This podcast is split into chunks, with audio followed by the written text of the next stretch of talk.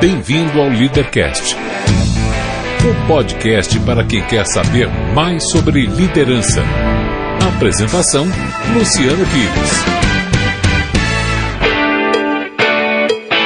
Bom dia, boa tarde, boa noite, bem-vindo, bem-vinda a mais um Leadercast. Eu sou o Luciano Pires e trago a você um podcast que trata de liderança e empreendedorismo com gente que faz acontecer. Este não é um programa de entrevistas, não tem perguntas programadas nem roteiro definido.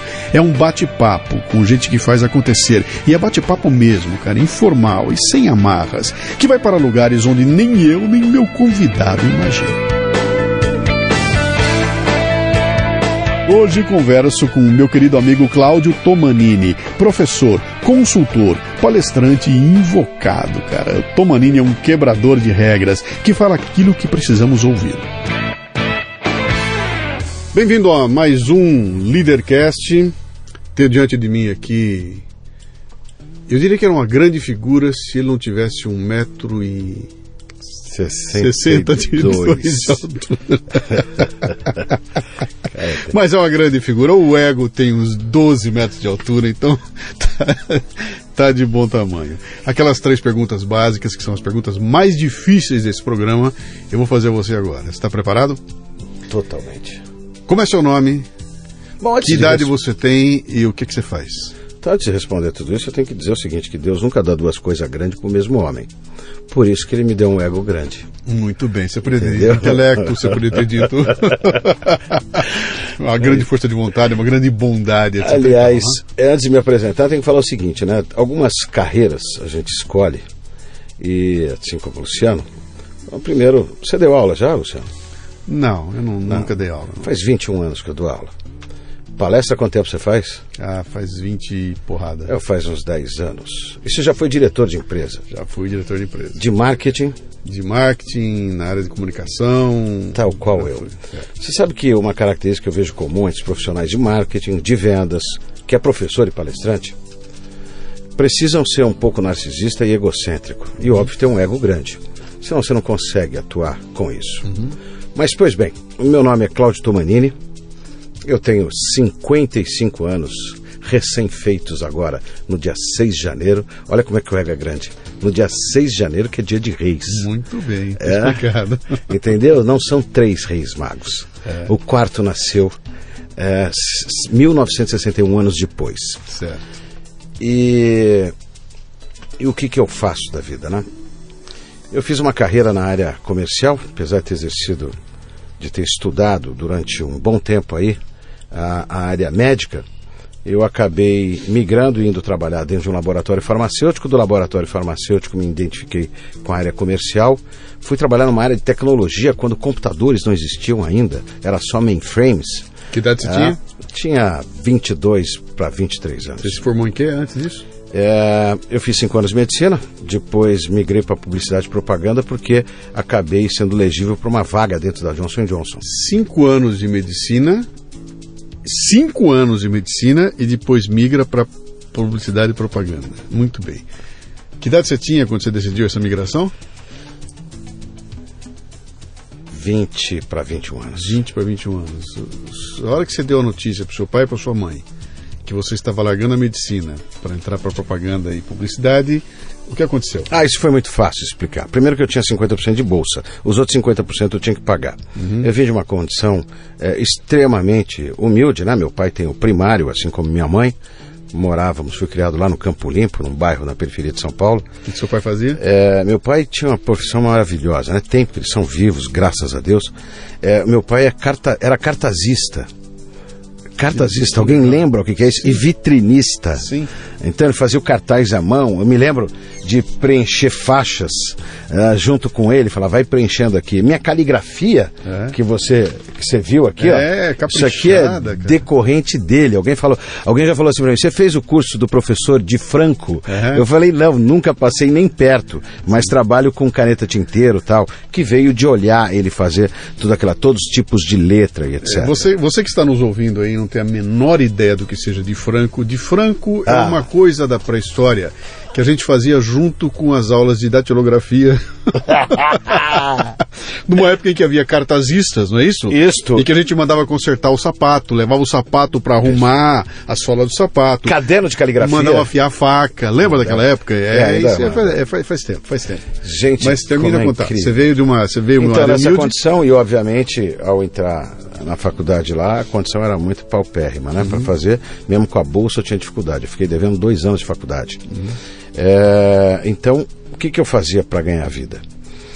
Uma das coisas era trabalhar vendendo avental para os próprios alunos que estavam comprar o, o- o avental desde o primeiro ano. Então eu ia lá no centro da cidade, no Brás, comprava os aventais e vendia para os alunos. Arrumei uma bordadeira, ela Sim. bordava. Então, para ganhar um dinheirinho. Aí eu descobri que eu podia trabalhar Empreendedorismo. é, na lanchonete lá da frente, Sim. porque aí o cara me dava o almoço tal, e ainda uma graninha legal. Eu atendia a garotada lá. Então, na minha hora de almoço, nas janelas, eu ia ajudar o cara da lanchonete. Mas não, não era. Então, olha quanta coisa. Aí eu descobri que eu podia ir em alguns lugares, na Santa Cecília ali, que vendia equipamentos médicos, como o estetoscópio, o laringoscópio, as- os cuff, e aí comercializava. Você vê como uma coisa? Quando a gente acaba é, deixando de lado aquilo que está no teu DNA, ah, depois você tem que acabar voltando. Caso contrário, a tua profissão acaba não andando. Então nunca foi problema de eu falar para os meus pais o que, que eu ia fazer, é, de que forma que eu ia trabalhar. Muito pelo contrário, meu pai sempre me disse uma coisa: se você fizer com coração, fizer com ética, com respeito, ah, seja a profissão que você escolher, você vai ter, vai ter sucesso nisso. Mas espera um pouquinho, espera um pouquinho. Pai e mães humildes e diante, de repente a perspectiva de que o filho vai se tornar doutor. Olha que bom, olha como é bonito isso. Olha, olha como o doutor é bom de falar. É. Fala o doutor, fala. Doutor. Não é bom, cara. hein? Doutor é um negócio que enche a boca, é um negócio. Imagina os pais humildes, meu filho vai ser doutor. Eu não consigo imaginar nada mais fantástico do que isso 30, 40 anos atrás. E de repente você chega para eles e fala, não é mais doutor, agora é. Não dá nem para explicar Em o vendas. que é. Não dá nem para explicar o que é publicidade e propaganda. Não, não, não, era vendas. Na publicidade É, programa era- eu tinha que fazer uma faculdade. Então não serei mais doutor, agora serei vendedor. Vendedor. Não houve um. É, você viu que o final a- dá a mesma coisa. Doutor. É, vendedor. vendedor. Mas a, a mamãe não deu uma tremida lá na hora que você. Ela falou, filho, você tem certeza dessa loucura que você vai fazer? Acredite se quiser. Não. Não porque ela sabia dos. É, o quanto que era difícil fazer isso, comprar um livro de anatomia, fisiopatologia que eu tinha que pegar emprestado tal. Sim. O quanto que era frustrante. Tanto que eu nunca disse. Ela falou: Você está fazendo a faculdade mesmo? Eu falei, não, acho que nem tô indo, porque não dá para pagar aquilo agora, tal. Então, durante muitos anos, eu fui enrolando para não gerar frustração. Porque ela falava assim, sabe qual que seria a maior, maior frustração? Você entrar numa escola dessa e eu não poder pagar. Entendi. Ah, e eu falava, não, tudo bem. Mas pra, olha, pra você não foi uma, uma, uma pancada? Você fala, não, o, o sonho do doutor deixa de lado e agora eu vou ser vendedor. acredite que não. Quando eu vislumbrei o seguinte, quando eu fui fazer esse programa Jovens Médicos na, na Johnson, é, e eu vi quanto que ganha aquele cara ali. Ah, ele ganha salário de hoje, 7 mil reais, tem carro da companhia, tem plano de assistência médica, tem benefício e ainda pode comprar os produtos na lojinha da. que tinha isso antigamente, né? A lojinha da, da, da empresa com preço de custo. E se você quiser, você pode até revender. Inclusive fralda, que era cara, eu podia comprar por 30%, 40% e comercializar isso aí. Eu falei o seguinte, gente, eu vou ter que fazer o quinto, o sexto, ah, o R1, o R2, são quatro, daqui a pouco até montar o consultório, eu vou ser refém de plano de assistência médica, que já era o caso. Então daqui a cinco anos eu posso ganhar o que eu posso ganhar hoje, não numa visão imediatista, Sim. mas na hora que eu... E eu estava casando, garoto, novinho, ah, que inclusive foi legal, porque durou 10 anos, mais do que a faculdade. É, eu, como é que eu posso fazer para ganhar esse dinheiro? Ah, E aí eu vi que aquilo era muito legal. Então não, não foi frustrado. Legal. Apesar de que até hoje, né, eu estou com 55 anos, até hoje as pessoas dizem o seguinte, né? Mas vendedor, vendedor é para quem não dá certo em nada na vida, né? Que é a visão distorcida. Porque você vê que o cara vai trabalhar em vendas até arrumar um emprego. E aí a gente verifica que muitos poucos fizeram disto de fato uma carreira. Sim. E muitas vezes a vida te conduz a isso. Mas olha que curioso. Nesse intermédio, eu fui trabalhar numa rádio, que tinha uma rádio em Santos, depois tinha uma em Campinas, né, e eu acabei, durante um período pequeno, na, à noite, fazendo locução. né, fazendo boa noite para vocês, que bom estar aqui junto com vocês, as românticas que vai tocar em Tóquio, Nova York, Londres e aqui na sua rádio que explode seu coração. É, então você pode imaginar isso. E aí, com 19 anos, o glamour da rádio, que todo mundo imaginava que não era o cara de 1,60m, era um cara de 2 metros de altura, Sim. olhos verdes, barriga tanquinho, Sim. e que falava de uma forma mais glamourosa para você. O Irineu conta umas histórias é. maravilhosas disso. O Irineu também tem uma, é bem alto, Irineu tem um metro e... 68. e, e é aí ele falava, a mulherada ouvia aquele vozeirão, Isso. e aí quando eu chegava lá, ela olhava aquilo e falava, não é possível. É, não é possível. Aliás, o Irineu eu conheço dessa época, né, de muito tempo atrás, Sim. trabalhando, mas eu naveguei muito pouco tempo isso. Então, não podia, não podia ser isso. Uhum. Mas tem uma história muito legal disso, que eu não conto em palestra, e talvez até nem você, que é meu amigo, sabe disso. Eu tenho dislexia. Uhum. Dificuldade de aprendizado tal, e a dislexia me dava gagueira, e a gagueira fazia que em qualquer situação de pressão eu gaguejasse muito. Uhum. Quando eu fui fazer fono é, da, da prefeitura, Inclusive, a única coisa que a mulher falou para mim, falou, não vai ter problema nenhum. Você vai conseguir reprogramar, então a dislexia vai ser uma coisa que você nem vai notar que teve, né? porque você reprograma a tua cabeça. Agora, o da gagueira você vai amenizar, mas toda vez que você ficar nervoso, dá para notar claramente que você vai conseguir ter. Então você pode fazer qualquer coisa da vida, menos ganhar vida falando. E hoje o cara é professor e palestrante. E foi radialista. E é muito legal isso, porque eu adoraria encontrar ela para dizer: vem cá. É. É, não é o que você diz que eu sou capaz, uhum. mas é o que eu quero, é o que eu sou capaz. Uhum. E sem fazer conceito de autoajuda nisso, é verdade. A vida inteira, tudo aquilo que diziam não dava, ah, eu queria. Uhum. E eu acho que isso foram desafios que foram colocados na vida aqui. Se eu falo esse negócio, dá para fazer palestra só disso. É que eu nunca quis ir trabalhar pelo, por esse apelo. Uhum. Mas você imagina que eu estava no incêndio do Joelma, no 1 de fevereiro de 74, e fui uma das poucas pessoas que saiu de lá sem um único arranhão, onde que falava o seguinte: como pode? Eu digo, meus anjinhos da guarda, São José, e todos os outros estavam é, olhar, mas não estavam olhando para os outros. Eu falei, não sei se estavam olhando para os outros, mas para mim eles estavam em conduzido. Espera aí que eu vou querer saber dessa história do, do, do, incêndio, mas antes disso eu quero voltar naquela, naquela, naquela fono, né? Ah, você vê a importância, cara, se você fosse um sujeito que não, não acreditasse em si mesmo, um cara inseguro e tudo mais, aquela mulher tinha acabado com a tua vida no momento que ela disse para você que você vai fazer qualquer coisa na vida, menos ganhar dinheiro falando ela tinha, não diria acabar a tua vida, mas seria levado você para um outro caminho, porque você ia incorporar aquilo e falar, bom, a doutora disse que eu não sou capaz. Né? Você vê como é pesado isso, cara? Como é que essa mulher pode ter influenciado a vida de muito mais gente que se não teve a segurança que você teve, partiu para um caminho que não era. Olha, se chamar em segura, segurança, eu não sei o nome que dava para isso. Eu lembro que chorei, uhum. uh, que fiquei triste pra caramba, por, e além disso, outras situações na vida que te fazem a, é, também chorar, ficar triste, etc. Você fala, ah, vem uma, uma luz interior. Eu não sei como é que chama isso. Eu sei que a vida vai te colocando algumas coisas, na, vão desenhando algumas coisas que você quer percorrer aquele caminho. Ah, mesmo com medo. Porque eu falo, não, você tinha segurança. Mentira, eu tinha medo. Uhum. Eu tinha insegurança. A única coisa que eu não queria era desistir. Uhum. Porque eu acho que o, o grande apelo disso foi quando eu tinha uns 10 anos que a minha mãe, meu pai trabalhava numa empresa que era MIT, MIT Diari, e a empresa faliu. Meu pai ficou sem salário uns 6, 7 meses. Nós tínhamos 10, 11 anos. E meu pai, eu peguei ele chorando, sou mais velho de cinco irmãos, e falou o seguinte: eu tô para minha mãe, pô, que homem incompetente que eu sou que eu não consigo nem trazer comida para dentro de casa. E eu escutei aquilo. Uhum. E eu fui lá, abracei ele e falou: pai, não se preocupa não, porque um dia eu vou ganhar muito dinheiro e nunca vai faltar comida. Eu acho que isto daí tem uma implicação muito legal. Primeiro que eu tenho um pai e uma mãe maravilhosos, né? uma mãe mais enérgica, mais dada o ponto certinho, um pai é, mais amigo no ponto certinho, ah, e que cinco filhos foram criados desta forma, com, com dignidade absurda.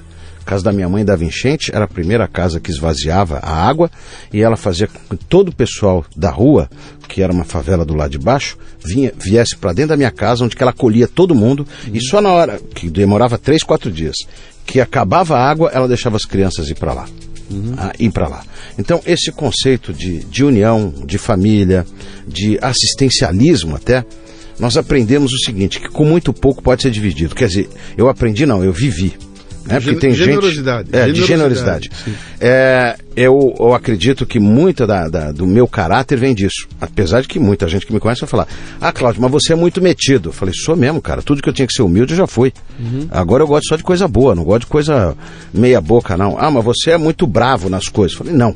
Eu só não, não consigo entender é, o cara que é preguiçoso. Eu tenho dificuldade disso. De executivo enrolão pra caramba, de executivo de oba-oba porque a vida mostra que não é isso que vai conduzir alguém ao sucesso, uhum. mas é em cima de muito trabalho e dedicação. Então, é, é um emaranhado disto que faz. Sim. Eu não iria acreditar nela, é, porque eu tinha que acreditar em mim. Agora, se chamava acreditar, é, eu só tinha medo, e aí onde que vai? De voltar àquela situação que era do quê? O que me impulsionava para frente uhum. era o que eu tinha visto lá atrás. Eu não queria passar fome, eu não queria que a minha família passasse isso. E aquilo me conduziu uhum. é, para falar, cara, vai, vai. Por quê? Não tem jeito de ser menos do que o que tinha. Então continua, Sim. continua e você vai dando certo? Vai dando certo. Legal. Ah, quem está ouvindo a gente aqui está desesperado para ouvir a história do, do Joelma lá, então, então vamos lá. Vai. O Joelma foi um incêndio, aliás, São Paulo teve dois incêndios icônicos nos anos 70, né? Que foi o Andraus e o Joelma, foram dois duas tragédias gigantescas na, na, na, cidade de São Paulo, que foram transmitidas pela televisão. Então era, juntou tudo, porque era a primeira vez que acontecia um incêndio uh, dessas dimensões transmitido ao vivo pela televisão, pela mídia como um todo, o pessoal se jogando lá do alto. Foi um, foi um negócio pavoroso aqui que marcou realmente a cidade de São Paulo. Né? E, e o Joelma foi o pior dos dois, né? O Jorma foi o pior, né? 312 mortos. Pois é, foi, foi terrível aquilo. E você estava lá. Que idade você tinha? 74, eu tinha 13 anos. Fazendo o que lá? Eu era office boy. Eu comecei a trabalhar com 9 anos, 12 registrado. Sim. É, não é essa estupidez que tem hoje, que fala que jovem não pode. Você vê uns cavalão de 1,80m com 16, 17 anos dizendo que não pode trabalhar. É. Mas enfim, não vamos entrar nessa. Eu, o meu pai me deixou ali na porta, tinha um banco, se não me falha a memória, era o Cref Sul. Ah, eu lembro que tinha poupança continental no andar de baixo e Cref Sul. Era, eu fui pagar a conta da empresa que me deixou lá, aquelas coisas que office boy fazia. Uhum tinha uma lanchonete no sétimo andar, eu fui lá tomar o café da manhã, pão com manteiga, que até hoje adoro, com café de, com leite. Deixa eu só situar um pouquinho mais as pessoas aqui, porque a turma, a turma aqui é de fora não sabe muito bem dessa história aqui, né? Mas o, o, o Joelma ele está situado num lugar interessante da cidade, porque quando você fala que era um prédio, as pessoas falam São Paulo, logo imagina um prédio do lado do outro, todo mundo indo do ladinho, naquele lugar, naquele centrão. Não é assim, o Joelma está num lugar que ele está sozinho. Sozinho. Né?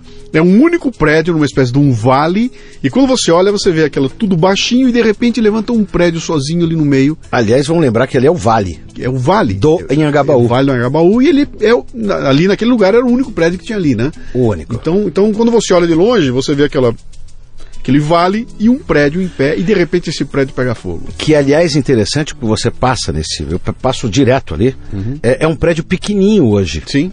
É um prédio pequeno, se não me falha a memória, 20, 22 andares. Sim, sim. Só que antigamente as escadas Magiro, que aliás eu acho que até hoje, que tem um outro perfil de tecnologia, é, a escada Magiro não chega até, até em cima. E na ocasião do incêndio, é, os helicópteros não conseguiam se aproximar pela, pelo, calor. Pela, pelo caso do calor. Sim. Os materiais eram altamente inflamáveis, etc. Não tinha as portas corta-incêndio e tal. Enfim, outro, aliás, ali deu um novo modelo Sim. dentro dos prédios. Que primeiro foi o Andraus, Sim. depois foi esse, e aí foi re, é, refeito todo o plano de, de construção de edifícios Sim. a partir disso. Que aliás a história mostra isso, né? Você precisa ter um caos, uh, passar por um caos para ter uma mudança. É porque até então uma mudança só incomoda. É até a hora que você fala, não, ela é necessário para fazer uma coisa que nós estamos falando até, que é fazer o quê? Antever ao problema. Exatamente. Ninguém muda quando vê as coisas, só muda quando sente o calor. É. Essa, essa é a coisa, né? Mas vai lá, você estava lá, o garotão. Então, meu pai, pai me deixou, deixou lá e ele trabalhava na rua direita, uhum. numa loja chamada Binoca, que era antiga, fazia os cartazes lá, na época que tinha Heron Sim. e que tinha o rei que eu adorava, o rei da linguiça. ah, o rei da linguiça, e ali, ali, perto da Bolsa de Valores, tinha o rei da salsicha. Uhum. Eu adorava ir pro centro da cidade, porque eram as coisas, as coisas legais estavam no centro da cidade. Sim, sim. Você fala onde, onde, que tinha a melhor coxinha no centro da cidade, sim. o melhor cachorro quente no centro da cidade. O rei do mate. O rei do mate no centro da cidade. O gato que ri. No centro da cidade, era uma coisa muito interessante. Bom, mas enfim, aí eu subi, estava tomando café, e aí você escuta é, fogo, fogo, fogo, fogo, fogo o, o anjinho da guarda diz o seguinte: tá, espera para ver o que dá. Espera para ver o que dá. Você estava no chat que é? Primeiro no sétimo, andar? Sétimo. Ah, andar. sétimo andar? É. Pô, tava alto já. É, e o, mas é curioso que o incêndio começou no sétimo andar. É. E aí, vai, vai, vai, não vai.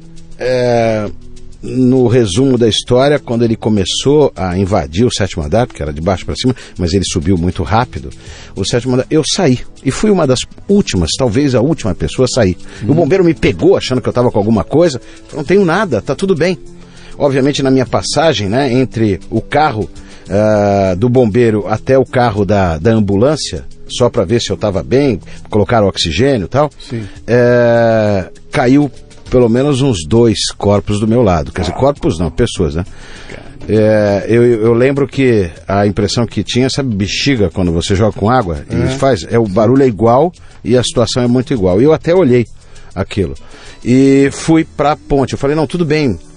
Acredite uma coisa, devia ter mais ou menos o que um milhão de pessoas ali olhando aquilo parado. Se não tinha isso, tinha perto disso. Parou, o, o meu pai me achou no viaduto, num canto, sentado chorando me achou no meio de tanta gente. É. Ele foi, falou: Como? Eu falei: Não sei. Eu sei que eu vim e já sabia que você estava aqui em cima. Me é. pegou, foi embora. Agora, olha como é que é a inteligência emocional de pai e mãe. É, me acolheu, chorou junto comigo, tá tudo bem, filho, tá, que poxa, que Deus proteja todo mundo ali, porque, enfim, tal. É, hum, no dia seguinte, uhum eu sempre quis ter uma bicicleta, eu não podia ter uma bicicleta. Uma bicicleta. Sabe, ele e minha mãe me pegaram, olha, cinco filhos. Me pegaram, finalzinho de tarde, seis e meia da tarde, eles tinham um carrinho, é, que era um Fusca AX6373. Eu lembro até a placa do, do Fusca. Cara, me veio agora na memória. Ah, um azul. Nós fomos no mapping, que é lá perto. Sim. Passamos pelo. Olha isto. Passamos pelo pelo incêndio ali, pelo uhum. é, o rescaldo do incêndio ali, passamos, fomos para o mapping, na Praça Ramos, Sim. É, naquele elevador pantográfico lá, você lembra disso daí, né? lembro perfeitamente. É, que era o primeiro andar. Sim. É, louça, louça, móveis, não sei o quê. Segundo andar, e o cara lá fazendo isso daí. Sim. Me levou para a loja e falou: escolhe a bicicleta, filha. Falou, por quê? Não, porque nós não demos para você no dia do aniversário não dá, mas nós vamos comprar essa bicicleta para vocês. Já estava previsto que nós íamos comprar a bicicleta. Olha o legal disto. Então, eu comprei uma berlineta. Uhum. Berlineta. Sim.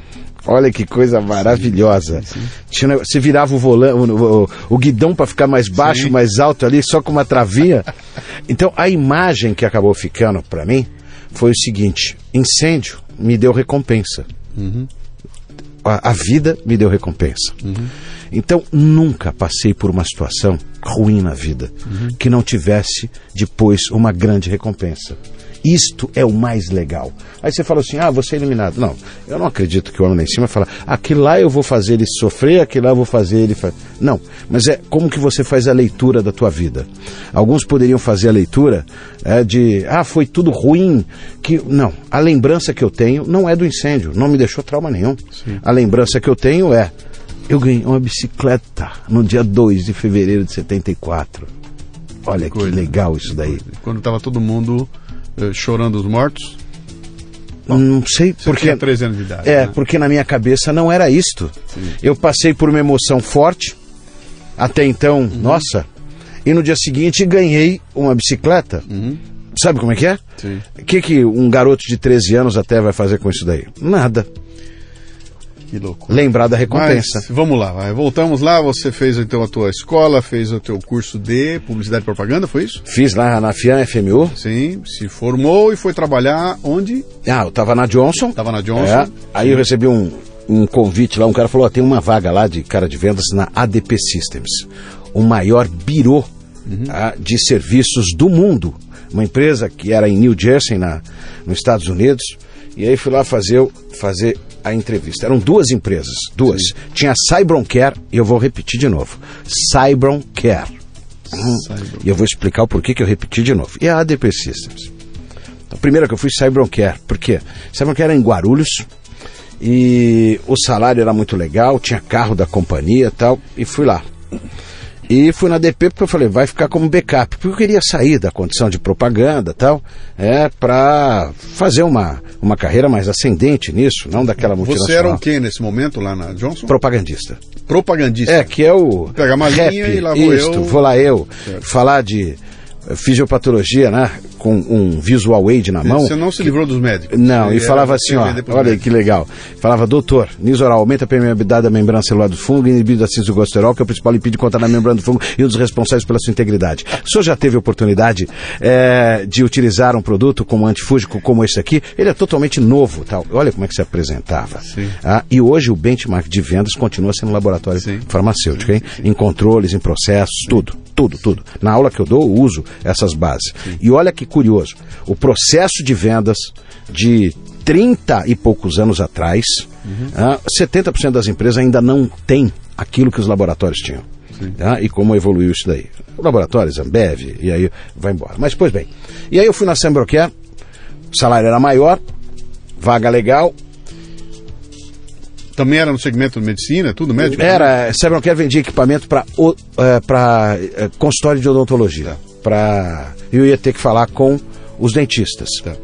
E com equipamento de ponta que era, tal. Bom, legal. Passei por uma entrevista, duas entrevistas, o número de candidatos foi cada vez diminuindo mais, 300 candidatos, 200, 100, 50, 30, dois. Dois.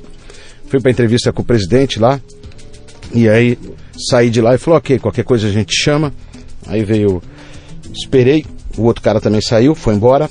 O diretor de RH falou o seguinte, frasão, espera um pouquinho só. Falou, por quê? Eu quero te falar uma coisa. Olha aí de novo, hein? De novo. Lembra da Fono? Sim. Então, de novo. Ele veio e falou, Cláudio, infelizmente você não foi aprovado. Agora, o motivo que você não foi aprovado, eu vou te dizer porque eu acho um absurdo. É, isso aqui não vai ser a empresa que eu vou querer trabalhar. Ainda mais, isso aqui foi a gota d'água do que eu escutei. Ele falou que ele não queria te contratar, que você parecia ser um rapaz muito bom, competente, etc. E eu validei que entre os candidatos você era é, o cara mais é, preparado para esse mercado. Pela tua formação, pelo teu conhecimento, pelo jeito de falar, e etc, etc, pela tua disciplina. blá, blá, blá. Nunca chegava atrasado. Não vamos questionar isso, tá? Porque ele É, fala que eu sempre bastante, chego. Mudou bastante, mudou bastante. É, mas ele não te admitiu porque ele falou o seguinte, que você não tinha altura para ser vendedor.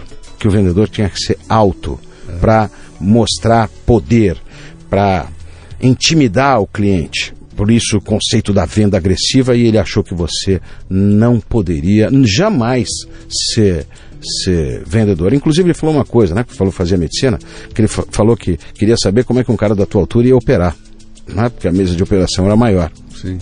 E eu achei aquilo. in- Mas eu posso dizer uma coisa para você, garoto. Não desiste disto, não. Porque você tem esse talento. Vai embora. Continua.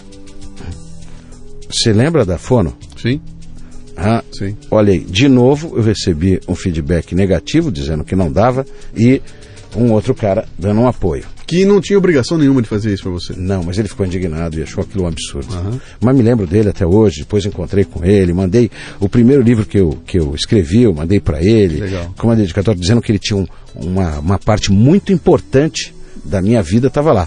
E o livro chamava Gigantes das Vendas, que era junto com outros caras, né? Foi o primeiro a ser publicado, é, onde que eu tinha uma parte lá que era minha. Que legal. Aí eu falei, olha o paradoxo, né? Hoje eu estou num livro que chama Gigantes das Vendas, né? e ele depois me ligou me dando eh, um obrigado disso daí. Mas olha como é que a vida vai te colocando. Mas enfim, aí fui trabalhar na DP, os primeiros dois, três meses lá dentro, desesperado, porque eu vendi o almoço para comprar janta e falava, falei o seguinte, cara, eu não nasci para isso. Pelo amor de Deus, eu não estou ganhando dinheiro. Porque ali era um salário pequeno, eu saí de um salário grande, mas com uma perspectiva de ganho grande. E eu vi a cara ganhando dinheiro pra caramba, tal. Quarto mês nada, quinto mês quase nada, sexto mês e o cara não dava para pagar a prestação do apartamento que eu tinha comprado. Ah, sétimo mês eu falei, cara, eu preciso arrumar um emprego. Não vai dar, não vai dar. Naquele ato de desespero, o meu chefe Marcelo Escorel Costa, ah, um cara que jogava basquete no Pinheiros profissionalmente tal, imagina, ele falou assim, Claudinho, eu falei, não, Marcelo, eu estou desesperado. Ele falou, calma, planta. Ah, aí ele fez lá, falou assim, isso aqui é um laguinho. Quanto mais você coloca aqui, até a hora que o laguinho vai transbordar. Ele fez isso didaticamente uhum. comigo. O teu laguinho está faltando pouco. Não desiste agora, senão alguém vai colher o que você fez. Não desiste, mas não deu. 45 dias comecei a vender. Ah, e com resultado legal. O resultado da, disso foi o seguinte: no ano seguinte eu era o terceiro de 50 caras, o terceiro em vendas, no ano seguinte, segundo em vendas, e depois, durante 5, 6 anos, eu me mantive entre o primeiro e segundo em vendas. Uhum. Acabei alcançando o recorde mundial, porque a ADP era uma empresa multinacional, mundial de vendas, alcançando o valor de 759% da cota. Uhum. Hoje, eu, como executivo de vendas, que fui é, consultor de vendas, eu falo o seguinte: se alguém tem 750% da cota consegue bater, é porque é, fizeram a cota dele é, errada, é errada, Sim. né? Mas eu fui buscar com muito empenho aquilo lá para conseguir ter o grande sucesso. Sabe, né? Você falou esse negócio do laguinho, eu bati um papo outro dia com o nosso amigo Max Geringer, né? E eu tava questionando o Max para ele me contar como é que foi a história dele, como é que ele como é que ele se tornou um dos maiores palestrantes do país tudo mais. E o Max me contou um negócio interessante, era que ele estava dizendo o seguinte, ele falou, cara, eu quando comecei a fazer palestra, eu sofria muito, porque eu ia, fazia palestra, todo mundo adorava, terminava, os caras vinham, conversavam comigo, e não rolava nada, cara. E não, não chamava de novo, não acontecia outra. E eu fui fazendo aquilo e falava, cara, não vai dar certo esse negócio aqui, porque eu vou, todo mundo adora, mas não chama de novo, e não acontece, não acontece, não acontece. Até que um dia, de repente, eu acordei e a roda começou a girar. Ele falou, e de repente, do nada, começaram a me chamar de novo. Então eu havia construído uma massa crítica Sim, que estava é esparramada é. e que de repente aquilo juntou e transbordou o laguinho, do jeito que você falou. E ele falou, aí a roda começou a girar e eu comecei a entrar no processo onde uma coisa amarrou a outra, só que tive que passar durante 3, 4, 5, 6 anos aquela agonia de saber que todo mundo adorava e que não rolava nada na sequência, né? Que eu acho que esse conceito interessante de encher o laguinho. Eu falo muito sobre essa coisa da paciência, né? Quando o pessoal vem me a garotada vem perguntar para mim, pô, como é que faz? Construir minha carreira. Eu falei, olha, cara, tem um negócio aí que você não consegue é, é, forçar.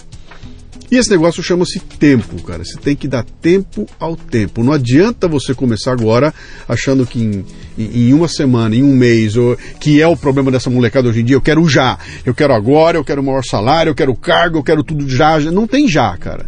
Leva tempo.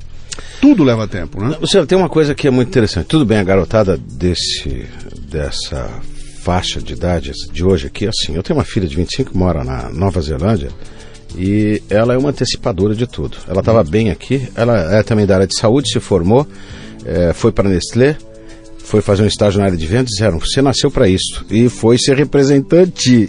A mesma coisa que eu fiz, cara, incrível. Ah, mesmo ganhando bem, falou, não quero viver aqui mais, foi para Nova Zelândia, trabalhando subemprego, até para subsistir, enquanto fazia o mestrado lá. Então foi trabalhar em loja, ah, e agora trabalha lá como gestora de marketing numa empresa que atua toda a Ásia e Oceania. Uhum. E está feliz pra caramba, pegou seu visto de trabalho, tá? Ela é antecipadora. Ah, fala o inglês, fala o espanhol, falou agora preciso fazer o mandarim, começou a fazer mandarim, falou, pai, é difícil pra caramba. É, mas eu tenho que fazer esse negócio como objetivo. Então vai trilhando. Então tem alguns, são, ela também é ansiosa, que é o resultado de curto prazo. Mas são fazedores, são, são antecipadores de muitas coisas ah, em tecnologia, é, sabem utilizar, sabem ser multidisciplinar, coisa que nós fomos educados uhum. no passado a dizer o seguinte: você está estudando, então desliga a televisão, desliga o som e dê foco nisso daqui. Hoje a garotada, e a gente vê que muitos conseguem com grande êxito, conheço meninos que entraram em medicina, são eles conseguem mexer no computador, falar no WhatsApp, fazer, assistir televisão, assistir o Friends, que é um programa antigo pra caramba, e eles adoram isso daqui. Uhum. É, escutar Led Zeppelin, que é paradoxal, The Purple e o caramba, porque não é da geração deles, mas eles gostam de escutar. E estudar. E, passar, e prestar e, atenção. Enquanto passa o pé no cachorro. Enquanto passa o pé no cachorro. Sim. Então, essa condição de multidisciplinaridade é uma coisa muito legal. Uhum. Porque no meu tempo, no teu tempo, eu digo de rapaz da mesma faixa de idade, diziam o seguinte pra gente: vá trabalhar numa empresa. Sim. Tenha carteira assinada. Sim. Para você se aposentar. Sim. Fique o tempo maior. Quanto mais tempo você ficar na empresa, mais o dono vai gostar de você. O, a empresa vai gostar de você. De preferência no Banco do Brasil. De preferência, ah, não. Aí seria fazer carreira, mas aí você oh. era mais conhecido, se fosse uma cidade pequena, era o cara do, do Banco do Brasil, era o delegado e o, o, o, padre. o padre da e a, cidade. E a, e, a, e a cafetina. É, isso. A dona do puteiro. É, que a gente tá, passava tá, longe mas, mas quando era moleque. Vamos lá, vamos lá. É, você estudou no Mackenzie, né? Eu estudei. Você está lembrando do Mackenzie aqui, da volta tia lá, Olga, né? Volta lá, volta lá, vai. Eu não sei o que é tia Olga. Volta lá. É, depois a gente é, pode entrevistar. Certo. Volta lá, aquela história que eu estava falando com você da questão do tempo e da maturação. Isso. Que então... você, isso você, por mais que você queira, você não consegue é, é, é eliminar a equação tempo do processo, né? Não. O, o laguinho gente... tem que encher. Tem. O que a gente pode fazer, obviamente, que antes o tempo era de 10 qualquer coisa, 10, 10 anos, 10 meses, não importa. Hoje a gente pode fazer uma abreviação disso uhum. para 4, 5. Mas de qualquer forma, precisa. Você vê uma coisa, é, conseguiram antecipar o tempo de tudo. Mas se um nenê nasce antes dos nove meses, uhum. ele não nasce completo. Uhum. Tirar um nenê com 5, 6 meses, 7 meses, ele vai nascer com, alguma, com algum problema. Uhum. Ou vai precisar de uma intervenção ali para que seja estabelecido de energia para que ele tenha sobrevida, vamos, não é vamos, é vida. Vamos elaborar então, isso um pouquinho mais. A Aí vida. O, o, pessoal que está ouvindo a gente, alguns contestam esse tipo de coisa lá. Então eu falo o seguinte aqui, ó. Se a gente comparar como era a dificuldade nossa quando nós tínhamos 20, 20 e poucos anos, então, por exemplo, para para eu poder estudar um determinado tema, eu tinha alguns caminhos. Ou eu vou pegar a Barça, ou vou pegar a enciclopédia Conhecer, ou vou entrar na biblioteca, ou eu vou ler dois, três, quatro, cinco livros, vou ter que fazer uma pesquisa na unha, vai ser um negócio complicado, que demandava um tempo muito maior do que demanda hoje. Então, para eu ter acesso para um volume de informação que eu tenho hoje, dava muito mais trabalho, demorava muito mais, e às vezes eu nem chegava até lá, porque eu não conseguia nem encontrar a informação. Hoje a tecnologia te bota na mão ferramentas que você tem acesso a qualquer informação no menor prazo possível. Então, eu não tenho mais que me deslocar até a biblioteca, eu ganhei esse tempo. Eu não preciso mais é, nem ler o livro inteiro, cara. Eu já encontro canais que Uma me sinopse. mostram a sinopse e o que interessa Sim. ali. É, é, eu ganho tempo. Eu tenho tecnologia que me permite é, é, juntar as coisas e o computador faz o trabalho de processamento que eu teria que fazer na mão, ele faz hoje e eu consigo tirar uma planilha ali onde eu tenho tudo uh, relacionado ali. Ou seja, eu consegui, em função da tecnologia, uh, uh, reduzir muito o tempo de garimpagem, o tempo de busca, mas o tempo de processamento aqui dentro dessa caixa que está aqui no cérebro, eu não consegui, cara. Isso aqui tem, um, tem uma questão física. É, o volume de informação que eu consigo jogar aqui dentro não aumentou, cara. O cérebro está do mesmo tamanho. Hum. Ele é igual ao que era antigamente. Então, hum. é, eu não consigo ampliar, cara. Eu, não, eu, eu, hum. tenho, eu tenho um tempo de reflexão, eu tenho um tempo de timing que eu preciso elaborar. Então, não dá para pular isso. Isso que eu quero dizer a você. Quando eu falo que é o seguinte, tem que ter tempo. Eu, eu, digo o seguinte: você tem que refletir a respeito, tem que parar para pensar, tem que elaborar a informação. Eu vou discordar de alguma coisa hum, tua aqui. Primeiro lá. o seguinte, né? É, quanto mais é, informação você busca e multidisciplinaridade nisto, maior são os sinapses que você gera ah, ele gera mais estrutura e é mais ou menos o seguinte: quanto mais informação você coloca para o cérebro e mais velocidade você coloca, mais ele é habilitado para pensar mais rápido e para fazer conexões mais rápidas. Isso é provado cientificamente, neurocientistas provam isso daí, como é que é criado isto. Quando você tem coisas por hábito, o hábito fica lá, fica lá, estabelecido. Mas quando você cria um novo modelo ah, para quebrar com esse hábito, ele se sobrepõe através de outras sinapses uhum. e, outros, e outros mecanismos aqui, é, onde mostra o seguinte: está lá, aquela forma lenta de você fazer. Mas você conseguiu sobrepor com uma outra sinapse a forma mais ágil, mais rápida de pensar. Hum? Quando você estimula aqui, o outro continua lá. Aquela outra forma mais lenta. Mas se sobrepõe e leva vantagem aquele que eh, trouxe maior benefício para você, mais benéfice para você. Então o nosso cérebro, ah, isso é comprovado, nós usamos ainda uma quantidade muito pequena dele. Ah, ele pode ser expandido. Ele pode ser expandido. E como é que você expande ele? Não é assistindo televisão. Ah, quer dizer, a televisão não, não expande? Expande, numa velocidade pequena. Só que você está sendo receptivo naquilo. Você precisa ser estimulado. Ah, estimulado. Exatamente isto. A sinapse ela precisa ser estimulada. Você faz isso aqui. A leitura. A leitura é um negócio fantástico, porque ela faz você navegar e criar a imaginação daquilo.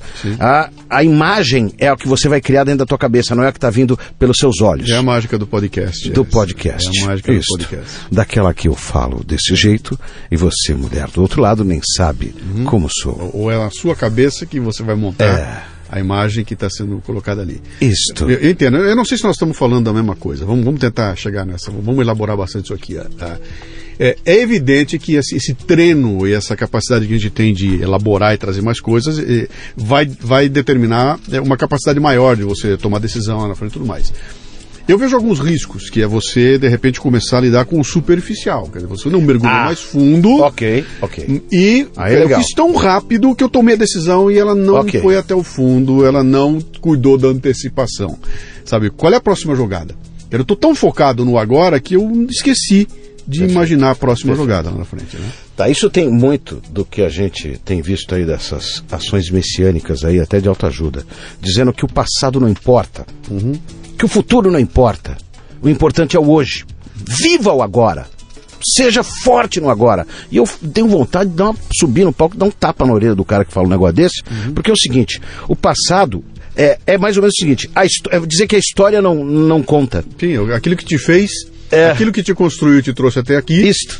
Se você não tem consciência de co- por- como é que eu cheguei aqui Isto. e o que que me trouxe até aqui. Causuísmo, né? Cara, eu, eu não sei a história, eu, não, eu repito a cagada, eu faço tudo de novo. Por né? isso falam de viver agora. Você, você que gosta tanto da etimologia da palavra, né? Se eu não sei como é que aquilo foi construído, eu perco uma chance de entender melhor o que aquele conceito está tá sendo colocado ali, né? Por isso que eu gosto não da palavra decisão, mas de estruturar caminho.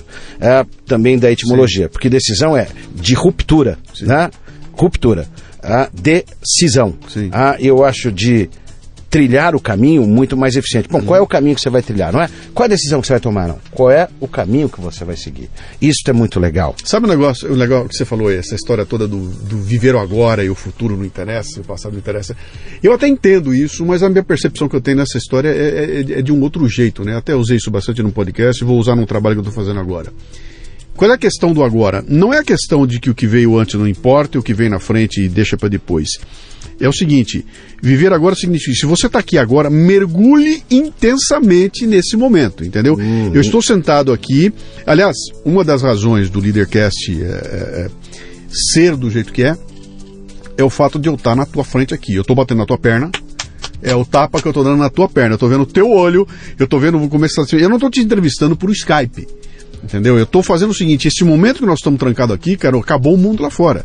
É 100% de mergulho no nosso papo aqui. Você tá E falando eu de dedicação. E eu acho que isso aqui se transfere para o cara que está ouvindo. Ele sabe perfeitamente o que é uma entrevista por Skype e o que é uma entrevista de nós dois, um olhando para o outro aqui, e você pegando o copo e eu vejo como é que você pega, e a hora que você olha para lá, nota o negócio.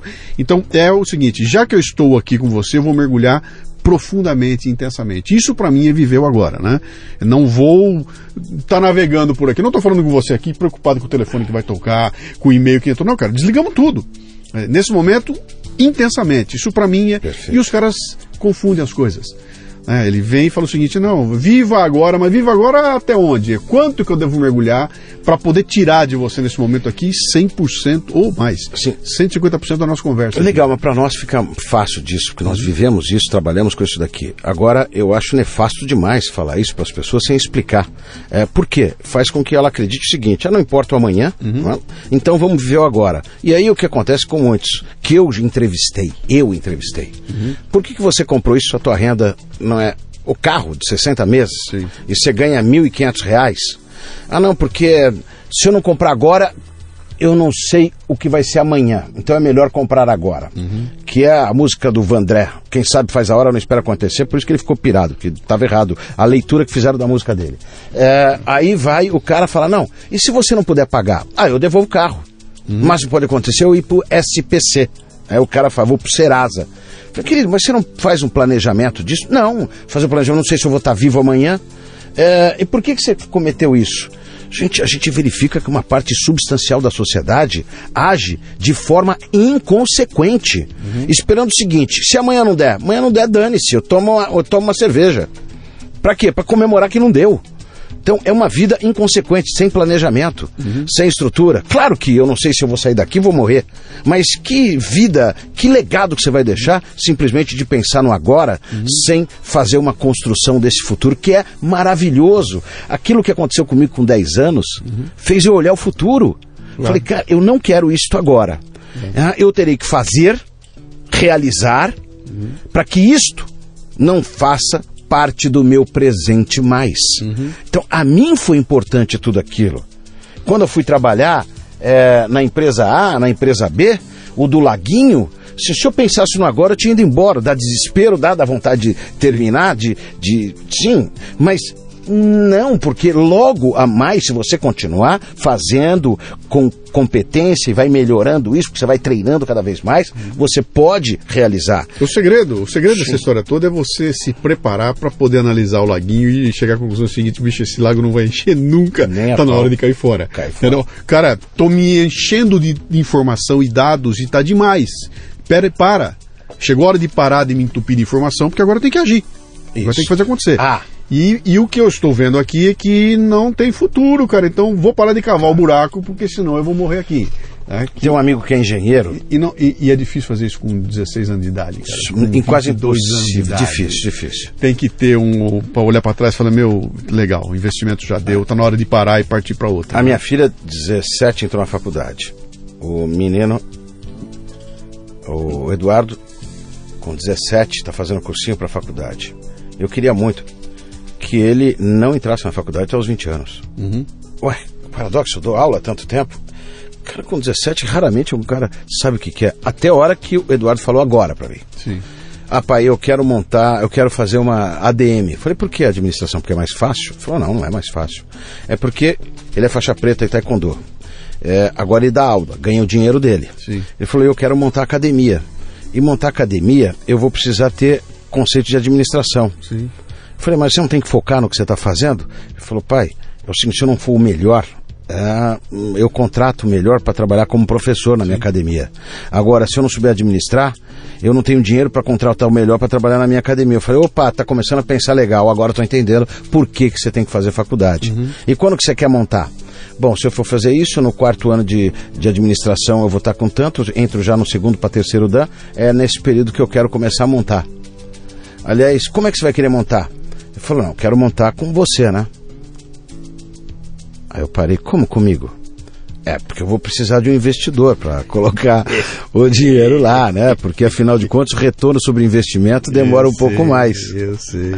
Sabe como é que é eu isso, né? É, eu sei como é. Mas, e aí fazendo um paralelo a isso, eu tenho um amigo meu que é engenheiro e ele falou, o filho dele que está 28 anos, falou assim, olha, imagina, o meu filho se formou em administração. Começou medicina, parou, foi fazer administração, continuou, fez administração, aí foi fazer outra faculdade, fez direito. Aí estava fazendo o pós-graduação, parou pós-graduação e foi fazer odontologia. E agora está com 29 anos e está acabando a odontologia. E eu falei, perguntei para ele, o que você vai fazer agora? Ele falou, não, agora é isso mesmo que eu quero, eu vou trabalhar de assistente num cara, não remunerado, porque eu vou ser estagiário dele, porque eu quero fazer especialização, que são mais dois anos de estética. Ele falou, peraí, 29, 30, 31. Você acha que eu vou ter que sustentar até o 31 vai, anos, cara? Vai. Ah, ele falou, não, pai, é que... É, mas vai. a angústia dele, sabe qual que era? Sabe é. qual que era?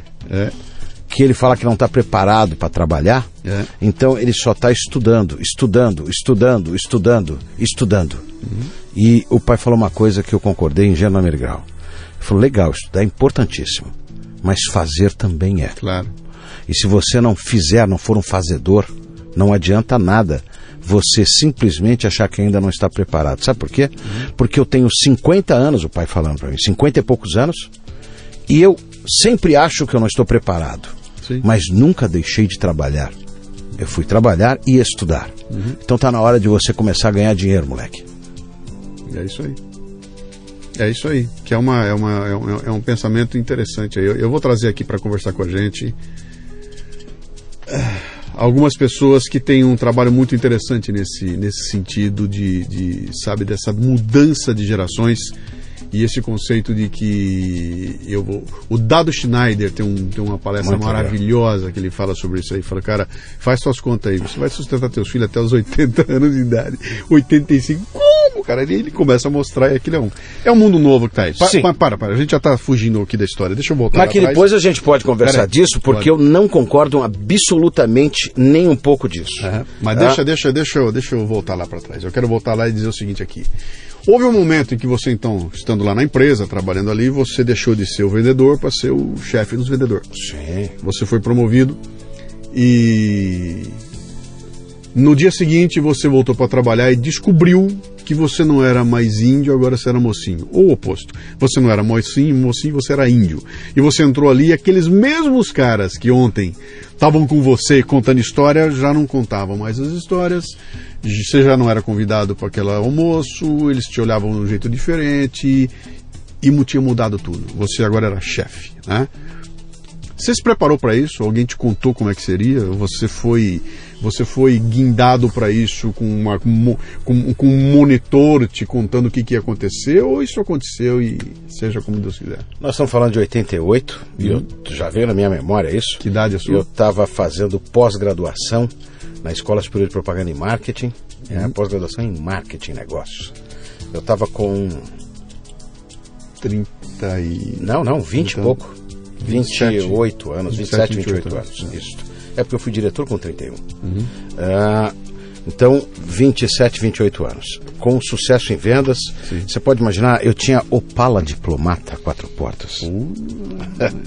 carrão. Depois tive um XR3. Isso, isso seria um Camaro amarelo hoje. Muito legal. E acabei ganhando muito dinheiro com vendas e quando fui para essa função, até disseram o seguinte, cara, você vai deixar de ganhar o dinheiro que você está ganhando, porque agora é pelo, pelo coletivo. Falei, não, mas eu quero fazer carreira disso. Teve gente que até achou que eu estava sendo maluco. Né? Mas eu sabia que se não fosse eu, alguém iria assumir aquele cargo lá e talvez fosse fazer as mudanças que eu achei que deveria de fazer. A pós-graduação acabou me abrindo bastante a cabeça.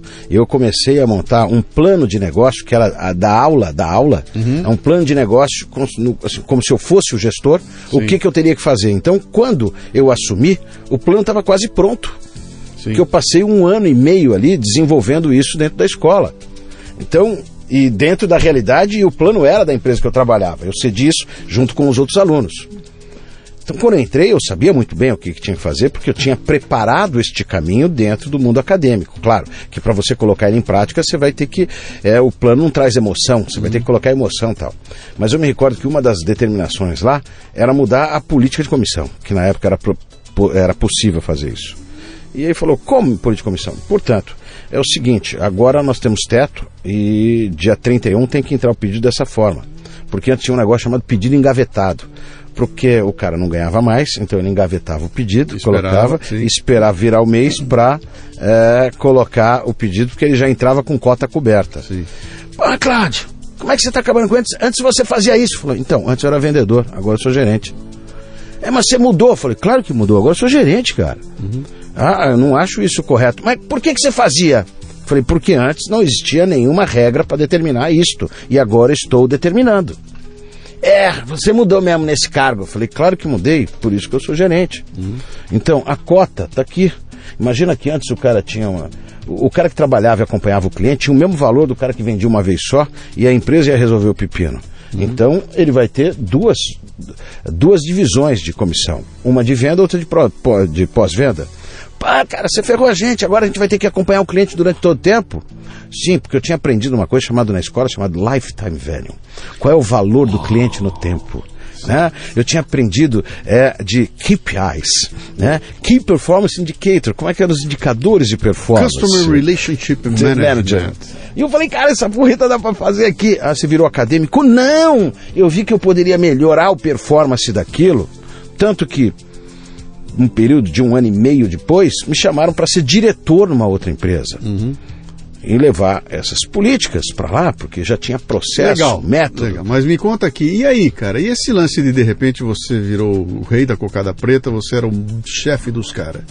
E você ia ter que começar a lidar com quereres e deveres de caras que até ontem eram teus amigos, estavam conversando com você na mesma história, e agora você não é mais, agora você é chefe. De novo, você foi preparado para isso? Ou essa bomba estourou na não, mão não, e não. você falou, bom, Não, não fui o que, preparado. que eu faço amanhã de manhã? Bota uma gravata. Isso eu fiz quando eu assumi, no dia seguinte eu, Eu já estava trabalhava. de, eu estava de gravata. gravata. Falei, bom, botei a gravata, mudou tudo. Agora cheguei de manhã, falei, primeira coisa que eu vou fazer, vou ler um jornal. Porque acho que isso é que o chefe faz, né? E aí você descobre que não é porra nenhuma disso aí, né?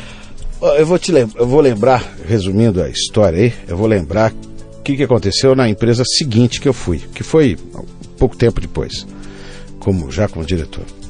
É, a empresa grande pra caramba, com faturamento muito grande, a maior é, revendedor IBM da América Latina. Hum? Eles contrataram um CEO, um diretor de operações e um diretor de marketing e vendas. O diretor de marketing vendas era eu. Este diretor de operações, ele era general reformado. General reformado. O outro cara, o senhor, era brigadeiro reformado. Olha que interessante, hein? Formação pesada, mas conheciam de tecnologia com profundidade, tudo. Cinco meses, quatro meses depois, sabe como é que o pessoal me chamava? De General Branquinho. Branco, porque o outro cara, o, nome dele era Branco. Aham. E era um cara grandão, forte pra caramba, já de uma idade, e me chamavam de General Branquinho. Sim, você era um mini do... É, era, é isso aí. né? Era o seguinte, sabe aquele, o meu malvado favorito? Sei. É, Era mais ou menos assim. É. Legal, estamos aqui, somos um time. Não, eu não concordo. Legal, me diz por que, que você não concorda. Não, não concordo. Então, legal. Então, prepara aí um trabalho, mostra por que, que você não concorda, a gente pode realinhar, não tem problema. Da onde veio isso? É que Mas- eu quero saber, Katsu, de onde Da veio onde? isso? De repente você começa a dar ordem pros caras, começa a receber os caras e, e ninguém te treinou pra isso. Cara, mas a escola. Você tinha feito Eu estava um numa escola de negócios, Ah, aonde tinha lá diretor, tinha gerente. Eu estou dizendo num período que pós-graduação era uma coisa altamente elitizada, Uhum. na década de 80. Eu estava fazendo na melhor escola de marketing e negócio que tinha, Uhum. ah, é, que era a SPM. Eu tinha eu Seus colegas aula eram, sim. com o- os, os cobrões do caramba do mercado, Sim. que eram caras feras, que levavam você para conhecer a empresa. Então você ia fui visitar Coca-Cola, eu fui visitar não sei o quê, eles traziam o diretor de marketing, o diretor de vendas, o diretor de não sei o quê das, das multinacionais, Aí chegou um dia, e eu olhava aquilo lá e por. Mas, cara, como é que o cara faz? aí chegou um dia É. e você teve que mandar o cara embora. É, no caso dessa empresa foram 220 caras. Tá bom. Você tinha que mandar o primeiro embora. É. Mandar os 220 embora é, é fácil. O primeiro é foda. Como é que você dormiu Bem. aquela noite, Muito sabendo que no dia seguinte você ia mandar um cara embora? Como é que foi Muito- isso? muito- não, tive problema, acredite. cheio de... Não, porque era junto com o cara de RH, eu queria saber qual era o cara de menor performance, por que, que ele estava no menor performance. Então eu tinha que justificar, então, até o porquê disso daí, e se existia possibilidade de ascensão desse cara, né? De ele melhorar isto. Às vezes tinha, mas tinha um outro que valia um investimento maior que o dele. Então, quando eu demiti um cara, aliás, o primeiro foi muito fácil, porque o primeiro foi um gerente de vendas. Ah, e eu foi bem baseado nisso aqui. Aonde que estão os relatórios dos, dos, dos produtos que estão em consignação em cliente para demonstração? Ah, não sei. Foi, uma, foi a tua equipe que levou. Aonde que está? Porra, já falei que eu não sei, cara. É, eu preciso desse relatório em 48 horas. Falei, tá brincando, nem um mês eu consigo. Falei, então, eu preciso em 48 horas. Porque nós temos mais de um milhão de reais fora e você não está sabendo onde que está. Uhum. Aonde está? Aliás, esse notebook está na tua mão. O que, que é? Não, é que eu peguei de um cliente que o meu quebrou. Esse daqui eu sei que é um de consignação. E quem que te autorizou a fazer? Não, porque eu sou gerente, eu posso fazer isto. Falei, então você pode, você sabe onde estão os outros. Não, e por que, que a tua equipe está com esse resultado aqui? Não, porque o mercado está ruim e tal, e, e a concorrência está. Mas o que, que você vai fazer? Pô, não sei, cara, não tenho bola de cristal. Foi muito fácil. Uhum. Foi muito fácil. O primeiro eu fiz com sorrindo. Uhum. Sorrindo, com alegria e no coração. É, o segundo fazia parte da, da equipe dele, também foi com alegria. O duro foi quando chegou a, a fase que o CEO chegou para mim e falou o seguinte: nós estamos reorientando toda a companhia, a distribuição de, de, de, equipamentos não vai ser uma coisa viável, nós chegamos à conclusão, e eu queria que você fizesse o seguinte: o diretor de RH saiu para ir para o banco, é, que tinha um banco na ocasião, é, e você vai ter que fazer a gentileza de demitir todos os caras que estão aí. São 185, sendo que da tua equipe são 7. Tá? Que você já tinha definido. Você pode fazer isso com todo mundo? Como, como é que você quer, cara? Que eu vou com megafone e demito todo mundo? Não, tem que chamar um por um e conversar um com Um por um não dá tempo, porque você não vai conseguir fazer isso. Nós ah, temos essa semana para fazer. Um, um balde, eu falei, mas balde. isso não é legal. Não ah. é legal. É, então eu chamei o pessoal no auditório, todos, inclusive os funcionários, dizendo qual era a situação, a reorientação que a companhia tinha. Eu pedi para o presidente ir lá falar o CEO, ele falou, não, não tenho tempo para fazer isso. Eu falei, você vai deixar aquela bucha comigo? Ele falou, é para isso ser pago. Eu falei, entendi, eu não sou pago para fazer isso, mas tá bom, vamos lá. É, fui lá, conversei com o pessoal com uma super dignidade. Falei: olha, que uma parcela nós vamos ter que reduzir isso aqui. E o critério adotado para isto é um critério muitas vezes até, até subjetivo. Sim. E aí contei um pouquinho da minha história.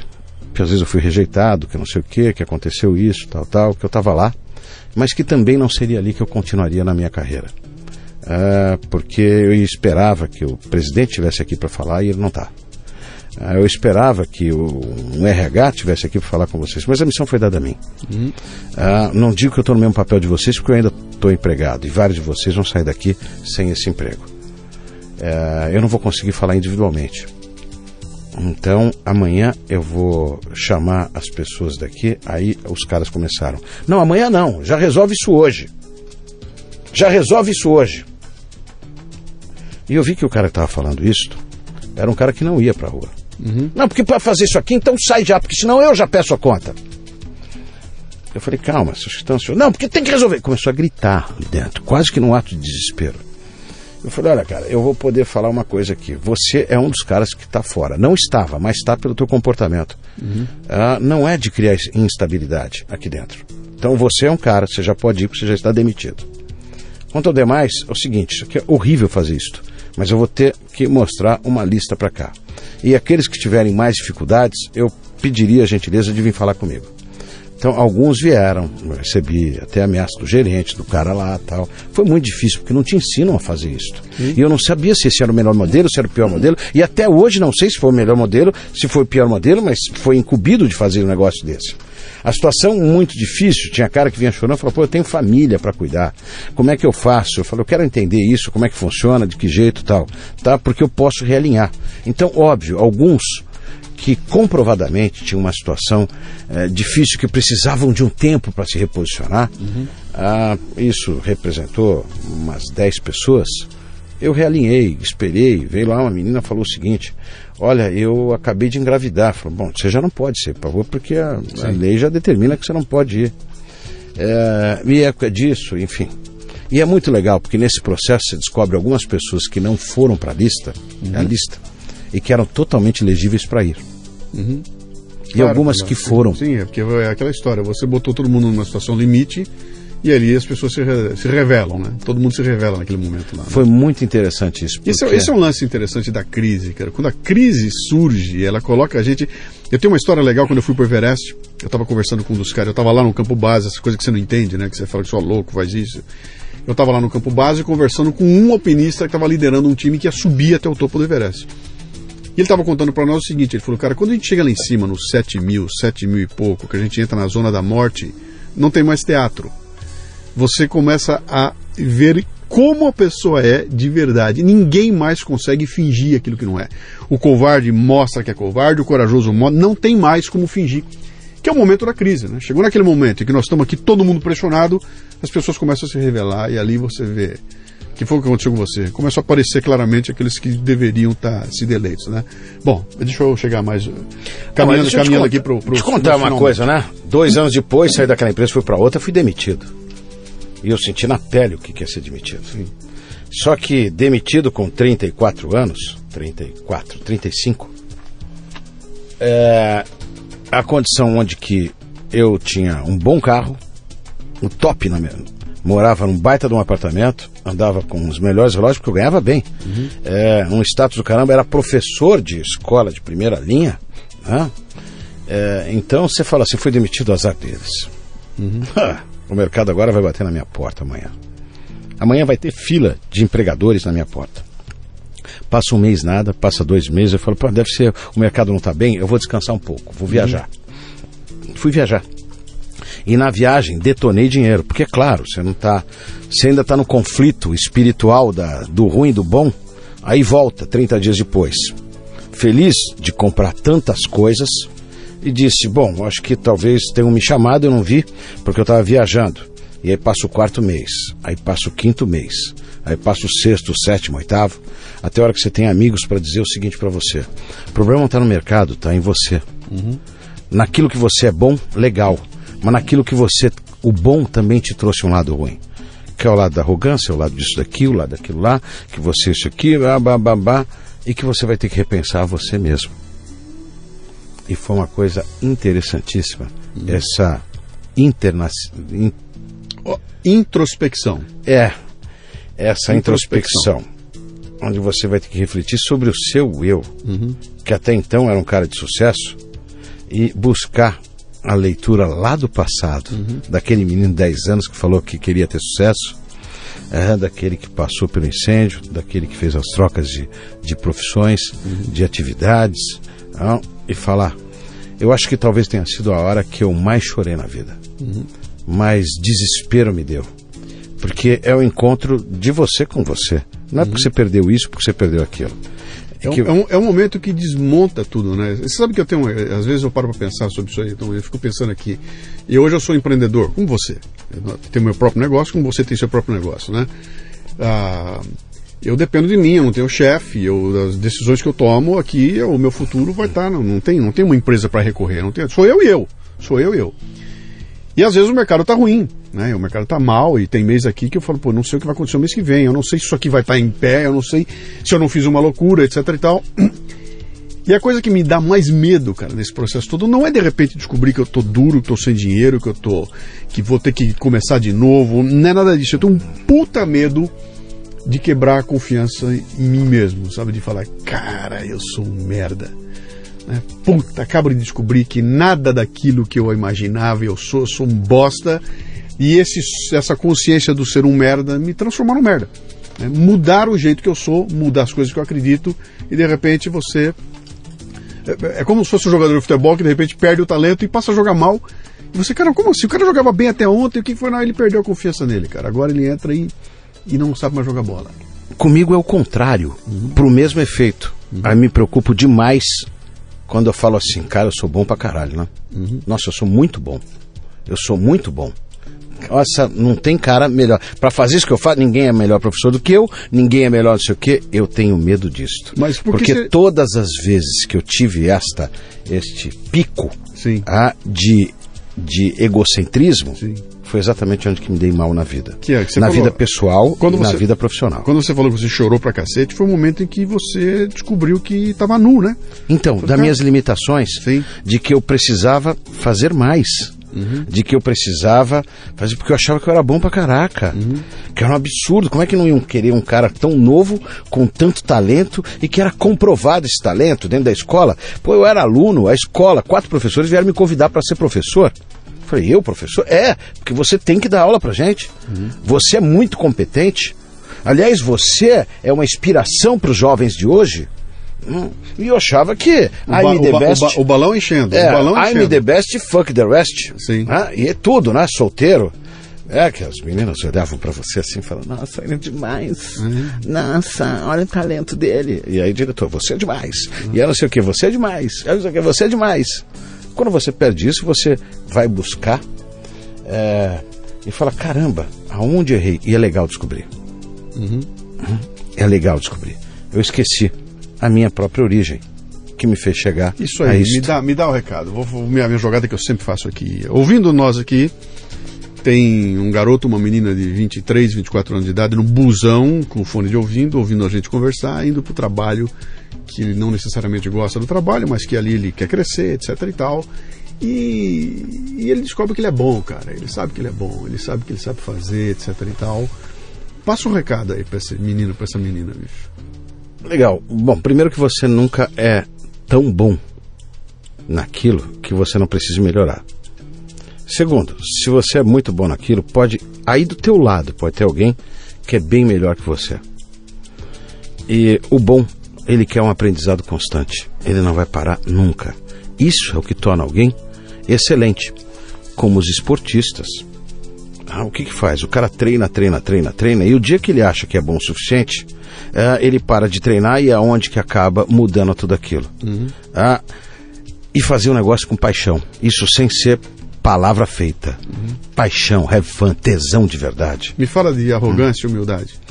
Legal, a arrogância é você achar que o mundo se basta para você, que você já é o detentor de tudo e que não há ninguém que consiga superar você naquilo. Uhum. E que se você não está conseguindo, é porque o mundo ainda não está preparado para reconhecer um grande talento. Que injustiça, não? Que injustiça. Que coisa mais injusta. Que injustiça. Sim. Hum. E o legal, e o talento? Quando você descobre, é entender que eu fui ajudado, e eu lembrei disso, por vários outros executivos quando eu era garoto. Sim. E que me impulsionavam. Ou, como aquela fono, queriam me colocar para baixo. Uhum. Interessante é saber o que que eu, aí já com sucesso, vou passar deste legado para o outro. Para me tornar inesquecível hum, para essa outra pessoa mesmo sendo bravo, com que dignidade que eu vou ser bravo com ela e o quanto que eu vou estar explicando aquilo para ela. Uhum. Então, essa é uma busca dizendo que o sucesso é você dar continuidade nele através de outras pessoas, ajudando elas uhum. a alcançarem esse sucesso. A realização delas vai te fazer feliz e outra, vai te dar dinheiro também. É uhum. É óbvio, porque você vai ter mais seguidores mais seguidores em cima disso. Deixa eu só ir para o final aqui agora, está na hora de gente terminar aqui, mas eu teve um tema que a gente, você entrou na minha sala ali, a gente começou a conversar e esse tema esse tema dá um outro programa de uma hora e cacetada, mas eu quero só um finalzinho aqui para a gente fechar aqui, né? Você entrou lá, você estava indignado, né? Porra, falando do evento que você estava no curso, na escola, que você foi dar aula, dava aula de marketing, e tô com o saco cheio de dar aula de marketing, porque toda essa história de marketing que o pessoal está usando aí acabou. Essa história já era, os caras quebraram tudo, não existe mais, e todo mundo acha que tudo isso que está acontecendo foi. Os grandes sucessos foram planejados, e não é nada disso, né? Fala um pouquinho dessa, dessa percepção.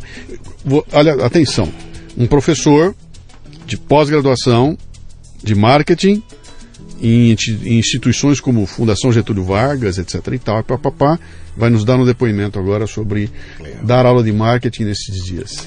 Bom, eu dou duas cadeiras na, na GV.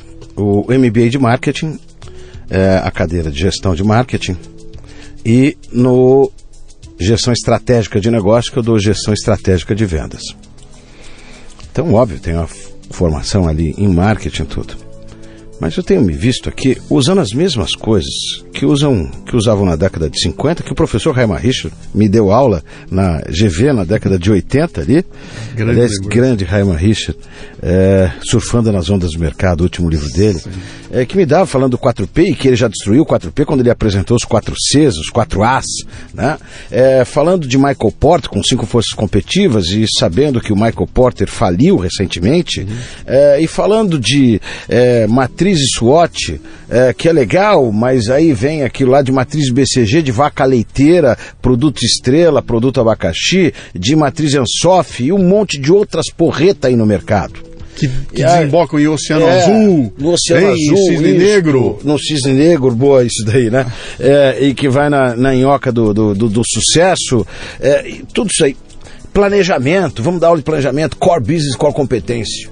Tá legal. E aí, por uma carga d'água, eu indo para aula, aliás, antes de ir para aula, eu tava lembrando o seguinte, eu tava falando de carro com um amigo meu, e eu falei, porra, peraí, mas a BMW não começou fabricando carro, ela fabricava hélice de é, motor de, de, de, de, avião, e aí com o tratado do, do, do, Versalhes ela não pôde mais fabricar aquilo, ela vai fabricar não sei o que, tal, tal, até a hora que migrou para carro.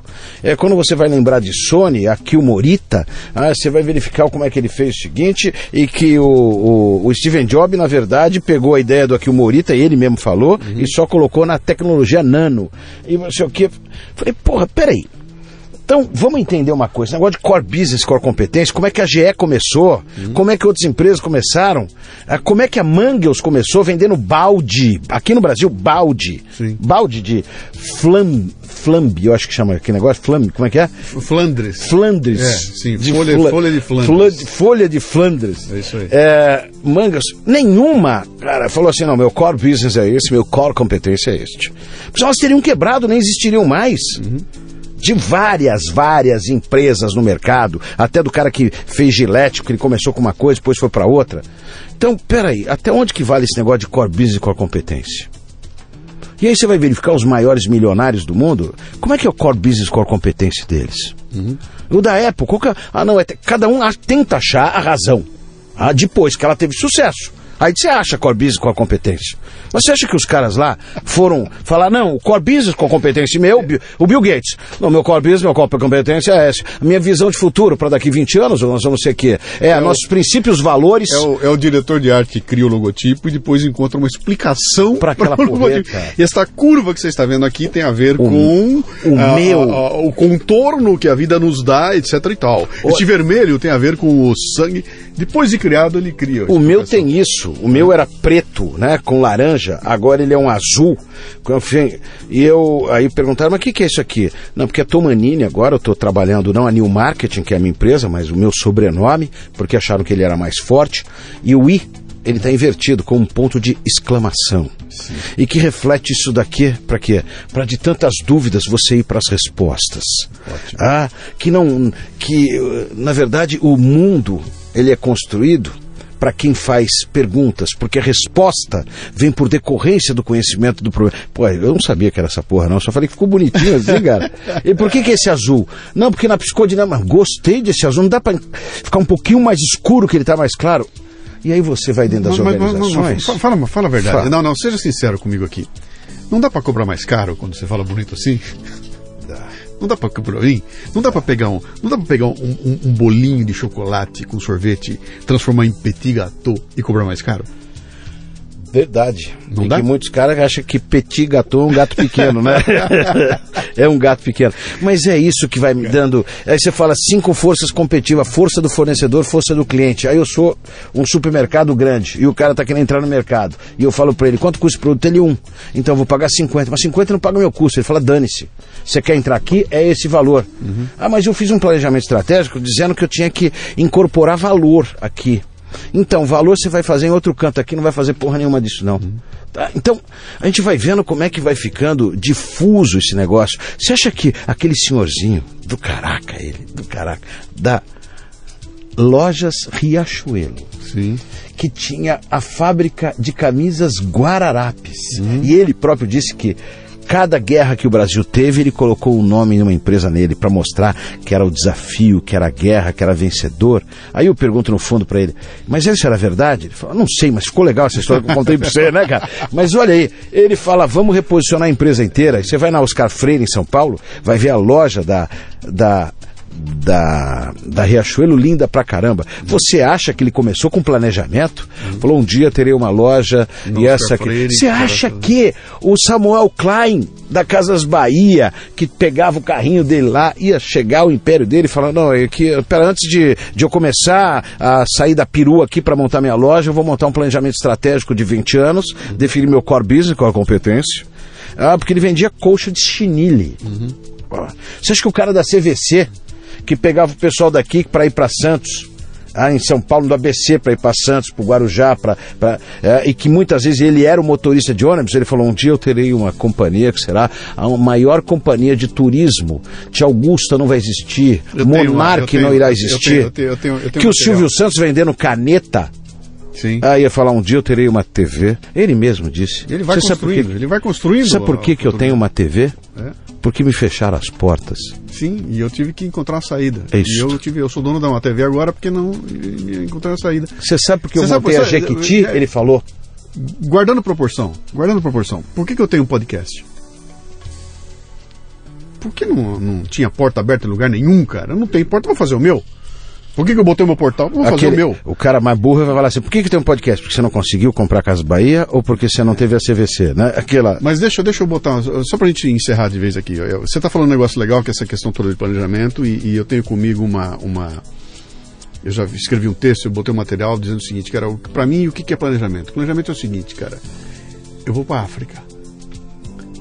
Não, mas é, é- que lugar exatamente? Você vai chegar, você vai para Namíbia, você vai para Timbuktu, você vai para Rodésia, não, eu vou para África.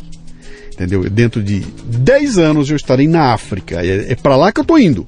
Agora, se eu vou chegar na Namíbia, onde eu não sei direito, cara, mas eu, eu já sei que eu vou para África. Então, para mim isso é planejamento, né? Planejamento não é você chegar na minúcia tal e que parto com o meu navio e deixa dá eu- uma tempestade, virou tudo e eu cheguei no, no Brasil achando que eu tava na, na que, Índia, porra. que foi o caso Sim. do descobrimento do Brasil. O cara teve aqui quatro ou cinco vezes antes e não sabia onde que estava. Exatamente. Então, Aí você vai falar, para que serve planejamento num caso como esse aí?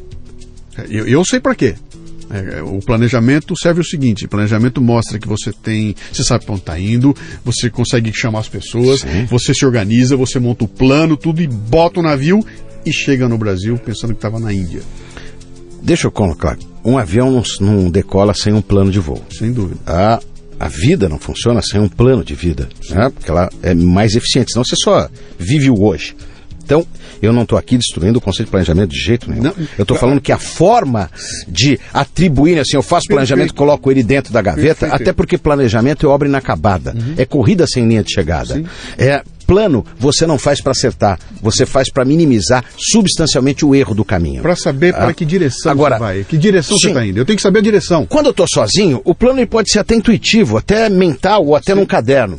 Quando eu tenho cinco funcionários numa empresa, Uhum. eu chego, gente, olha, nós estamos aqui, nós temos que chegar aqui, porque senão a gente não vai, não vai chegar a lugar nenhum. Ah, Agora, quando eu tenho 120, 130 funcionários, é óbvio que eu preciso de um documento. Uhum. Eu preciso explicar para os caras o que, que é valor. Ah, porque senão cada um vai entender valor. É que nem a tua empregada, que você fala assim: olha, capricha para fazer a limpeza, porque mas faz com qualidade. Qualidade na ótica dela é diferente da tua ótica. Se você não explicar para ela qual é a qualidade que você quer na ótica que você tem, não vai estar. Então, por isso, as empresas têm que ter. Eu não estou dizendo que não tem que ter. Sim. Tem que ter o planejamento, sim, porque ela já começou a ficar grande e vai se dispersar. Ela precisa saber se o DNA do cara que está lá, mesmo sendo um técnico excelente, faz parte do DNA da, com- da corporação. Se o cara está em linha. A questão toda é você não entender o planejamento como sendo a, a- é, é a solução do problema. Montei o Não, plano e agora é vai essa- acontecer. E não vai É acontecer. essa daí. É, que eu falar do produto abacaxi, do produto estrela, o que, que vai fazer? Sim. Não, é isso aí. Você tem é que organizar. Se você não tem plano, você não tem organização. Não, Não. é organização. Ah, Tomanini, peraí, chegando no final aqui agora. Ah, eu só quero botar uma coisa que já deve ter ninguém ouvido a gente aqui. Já, porra, esses dois loucos aqui, olha aqui, ó.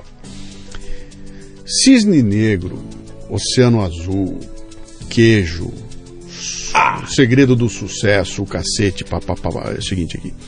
Cara, eu não, eu não, eu não, eu não é, ignoro nenhuma coisa nessa, porque todas elas têm insights. Todas têm coisas legais. Se você pegar um livrinho babaca como Quem Comeu Meu Queijo, que é um saco, tem insights lá dentro, cara. A questão toda é você o seguinte, cara, como é que eu pego essas coisas, tiro os insights que me interessam e vou trabalhar isso aí no meu dia a dia? É como se eu puxasse ferramenta. Eu vou abrir uma caixa de ferramenta, né? Sim. Gigantesca e puxo lá de dentro três ou quatro que vão me servir. Ou seja, não é desfazer disso tudo. É dizer claramente, cara, nenhum desses, desses processos descritos aí são a solução do, do, do mundo. Quando você vem e detona o conceito de autoajuda, detona o cara que está falando, fala, pera um pouquinho, cara, todos esses conceitos têm coisas para trazer para gente. O que você não pode fazer é entregar de corpo e alma para alguém que diz que tem uma solução, que tem uma fórmula mágica e que eu vou resolver teus problemas se você repetir aquilo que eu acho que tem que ser feito. Peraí, cara, não é assim. É, cada um vai construir o seu caminho, a vida vai te empurrar para lados que você não tinha a menor ideia. Aquilo que deu certíssimo para você não vai funcionar para mim. Certamente. Não é porque eu sou pior que você não. ou melhor que você. É porque, cara, o vento vai bater de um lado que não bateu para você e vai bater para mim, né? Então, tá antenado para saber o que, quais são as ferramentas que vou me servir e, e saber o seguinte. Eu vou dar um, uma, um modelo melhor ainda. Os ingredientes são os mesmos, cara. O meu pudim é diferente do teu. Depende da mão. Com o mesmo ingrediente. Né? E eu não posso olhar e falar assim, ah, me deu a receita, Tomonini me deu a receita, estou com os ingredientes e farei um pudim igual ao dele. Não vai sair igual, cara. Esse é o lance. Eu resumo uma coisa aqui, ó. É, diz, e para aqueles que acreditam, assim como eu, que Deus encontrou Moisés e mandou dez mandamentos. Dez. Ele falou: se fizer esses dez, as pessoas serão melhores e mais felizes e o mundo vai ser bom. Cara, 10. Pensa você aí, quantos dos 10 você lembra de cabeça e a ordem deles? Ó, primeiro, quais são esses 10? Uhum. Hum? Segundo, você lembra da ordem deles? Uhum. Tá bem. Aí vamos, são só 10. Vejam desses 10, quantos que você não está fazendo. Só 10. Se o homem lá em cima desce e fala 10 e a gente não consegue fazer, uhum. Aí eu vejo alguns caras aqui que vão falar o seguinte: qual é o caminho? Olha, esse aqui é o segredo do sucesso. É o segredo, uma palavra que eu odeio esse negócio, segredo do sucesso. O segredo da felicidade. O segredo, cara, o dia que souberem qual é o segredo disso, a vida perde a essência. Sim. Porque senão todo mundo vai trilhar o mesmo caminho. Uhum. E aí todo mundo tendo sucesso, você deixa de ter sucesso, porque ele passa a ser o lugar comum. Uhum. Você entra dentro do que é padrão dentro de mercado. E, e, e aquilo não, deixa de ser. So uma sociedade como a nossa, que só expõe o sucesso, ela não expõe fracasso. Não. Você vê, os, os cases são todos o bilionário que deu certo. A startup que vendeu bilhões. Ninguém fala dos outros 2.500 que se arrebentaram inteirinho. É, e as lições estão ali. Sim. As lições estão ali naqueles que se arrebentaram e que fizeram tudo aquilo que o outro fez e quebraram a cara. Né? Então a humildade de reconhecer isso, a humildade de aprender com isso é que eu acho que é o grande lance. Tomanini San, quem quiser encontrá-lo, quem quiser contratá-lo, quem quiser lê-lo, quem quiser uh, saber o que se passa por essa cabeça uh, fervilhante, procura você onde? No www.tomanini.com.br. Você está no Facebook? Estou no Facebook, Cláudio Tomanini. Sim. Na minha fanpage. Sim. Ah, no, no Twitter. Sim. No Instagram. E um monte de livros. É, um monte de livros. E no telefone 5052 2923. 11. Isso, 011 5052 2923. É, faz como radialista. Manda, vamos lá, vamos lá. manda para Faça como radialista. Isso, você pode ligar agora para 011 5052 2923. Isto mesmo, 5052 2923. 5052. Ou mande a sua carta. Lembra disso, pera, cara? Pera, que eu, eu, vou, te dar um presente. Espera um pouquinho. Faça, faça. Uh, Irineu, faz favor. Irineu. Aqui está, aqui está o telefone do Tomanini. Você, por favor, faça daquele Fala com aquela voz. Faz daquele jeito que, que é irresistível. Satisfação garantida ou seu palestrante não volta. Ligue 011 5052 2923. 5052 2923. Ligue já. É mole. Bem-vindo ao Leadercast. Até mais, gente. O Leadercast chega até você com o apoio da DKT do Brasil, que possui a maior linha de preservativos e géis lubrificantes do país, com a marca Prudence. Além disso, a empresa se orgulha de contribuir com a DKT Internacional, que mantém 21 programas de marketing social em 19 países. Quando você compra um produto da DKT do Brasil, está ajudando a financiar projetos de planejamento familiar e prevenção às doenças sexualmente transmissíveis no Brasil e no mundo. Visite o facebook.com/dkt Brasil. Na hora do amor, use prudência. O Leadercast é lançado por temporadas e já temos dezenas de entrevistas publicadas. Para livre acesso a todas as temporadas completas, você precisa ser assinante da Confraria Café Brasil. Saiba mais acessando leadercast.com.br.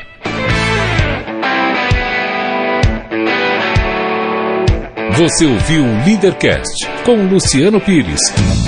Mais uma isca intelectual do Café Brasil. Acompanhe os programas pelo portal cafebrasil.com.br.